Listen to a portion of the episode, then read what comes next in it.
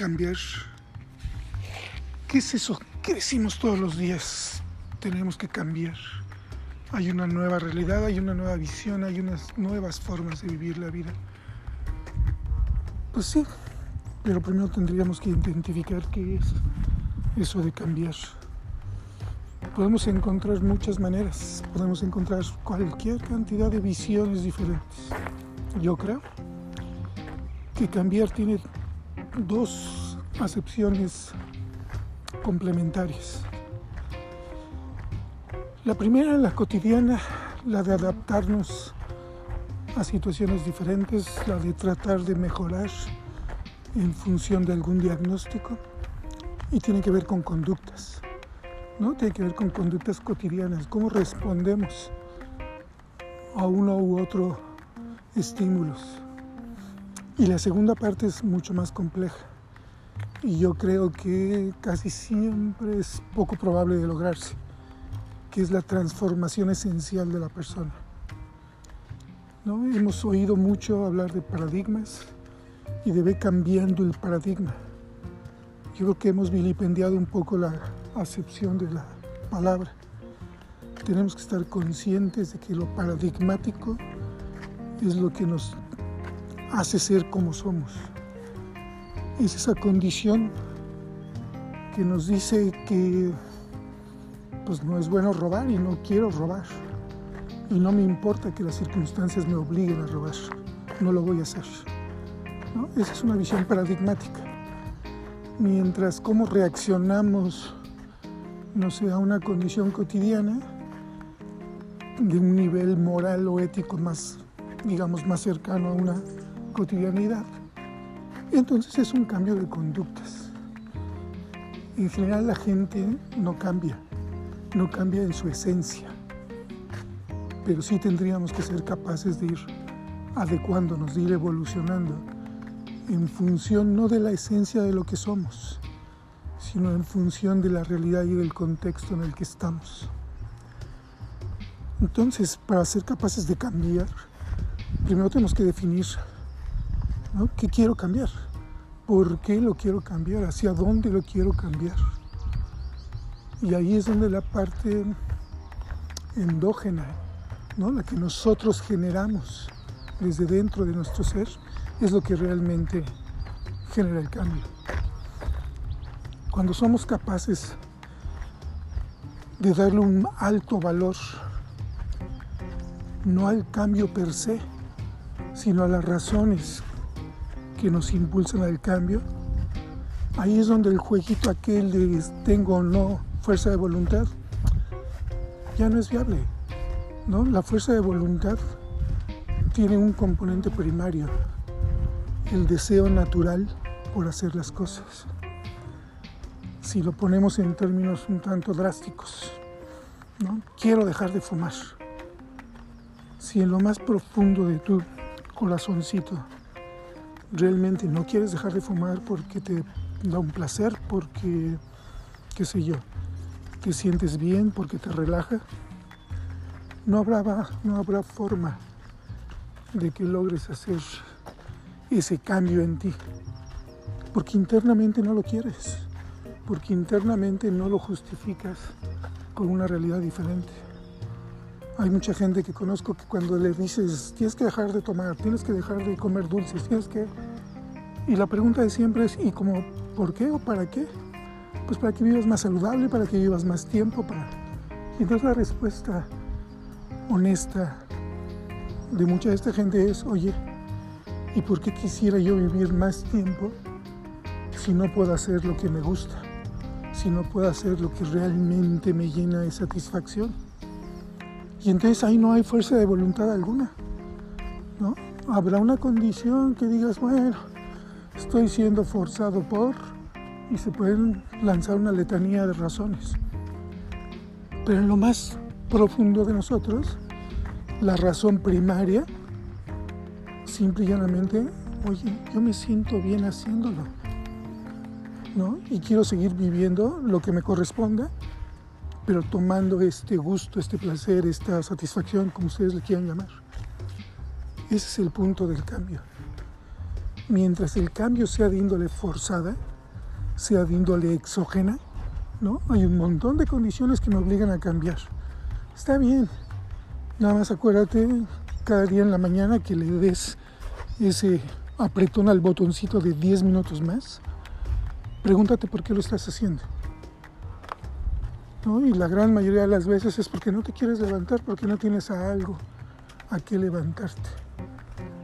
Porque en tu subconsciente y en tu inconsciente, tú sabes que pues lo tengo que hacer. Pero no quiere decir que lo quieras hacer. ¿Sí? Entonces, ahí está la esencia del cambio. Si nosotros no estamos convencidos, ¿no? desde adentro, no por presiones externas, no porque todo el mundo lo esté haciendo, sino porque por mí, para mí, vale la pena, entonces no hay forma que yo cambie.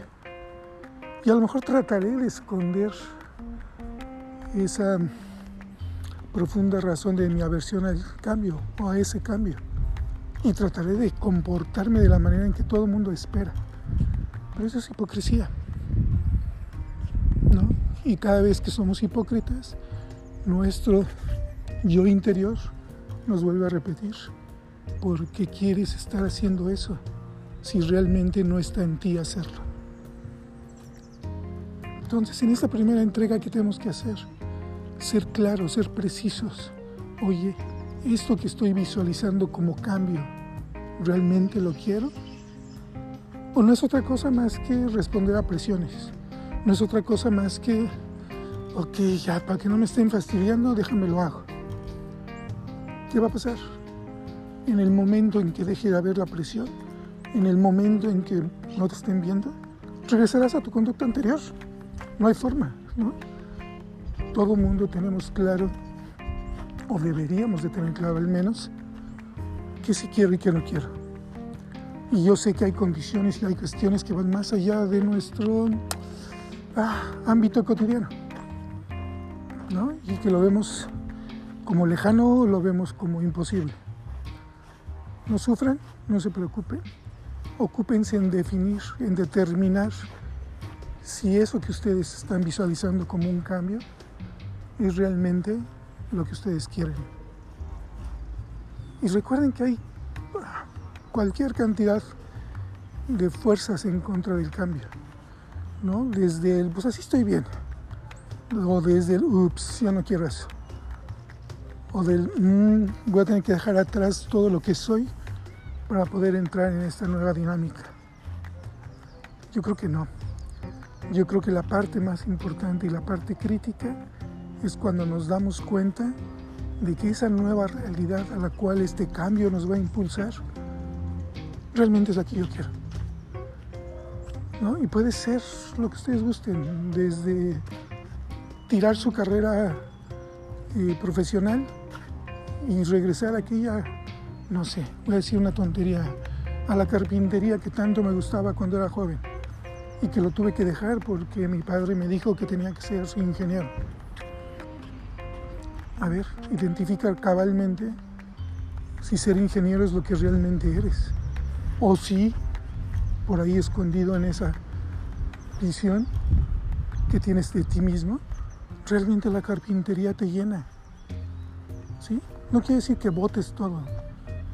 Quiere decir que identifiquemos si realmente la realidad que estamos visualizando es la que queremos. Y a partir de eso, ¿qué tengo que hacer para alcanzarla? Entonces, si no tenemos visión de esa nueva realidad, ¿cómo encajo yo en esa nueva realidad? No hay forma de que cambie consistentemente.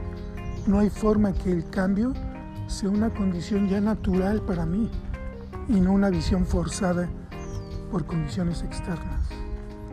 Entonces cerramos esta primera condición, esta primera visión de acercamiento. Necesitamos tener claro que el cambio no es, como dicen por ahí algunos, lo único constante. Lo que tiene que ser constante es tu determinación de saber qué quieres. Es no ser arrastrado por una bola de condiciones que realmente no son las tuyas. Segundo, para poder hacer un cambio realmente consistente, realmente sostenible en el tiempo, tienes que tener clara cuál es la razón de ese cambio. Y si ese cambio está centrado en un para, para tener una mejor chamba, para que no me estén dando lata, para que yo pueda encajar en ese grupo, cada vez que tu respuesta sea un para, tenemos problemas. Porque entonces es una condición exógena. Identifica un porqué, donde el porqué es la razón de ser de lo que estás diciendo. Entonces, oh, yo quiero cambiar así porque... Y cuidado, somos buenísimos para disfrazar para qué es con por qué es. Entonces, hazte la pregunta tres, cuatro veces. ¿Por qué quiero ese cambio? A la respuesta que obtengas, vuelve a dar un por qué. ¿Y por qué eso? Y a la respuesta a otro y a la respuesta a otro. Básicamente es lo que en sistemas de calidad llamamos el análisis de la causa raíz. Pero entiende, y tenlo claro, no estamos en una condición donde lo importante es cambiar. Lo realmente que es importante es qué es lo que quieres tú como tu nueva realidad y luego entonces qué vas a hacer para alcanzarla. Entonces, ¿qué quiero cambiar? ¿Hacia dónde lo quiero cambiar? Pero más importante, ¿por qué lo quiero cambiar? cada vez que encontremos un porqué que nos satisfaga, lo que sigue es poquito de talacha, pero será cuesta abajo. Al final, la parte importante es la motivación endógena, lo que realmente te dice, yo quiero estar allá porque para mí es importante. En el momento en que tú defines eso, cualquier proceso de cambio se domina. Pero si en tu cabecita está el chispas, pues es que yo no quiero, pero pues ah, la realidad me obliga, el de enfrente me obliga, mi papá, mi novio, mi esposa, mi, quién sabe quién me obliga, olvídalo. Siempre estarás en la dicotomía de, mm, pues tengo que cambiar, pero eso no es para mí. Y entonces, otra vez, serás hipócrita contigo mismo y con los demás. Y bueno, Habrá gente que le guste ser hipócrita.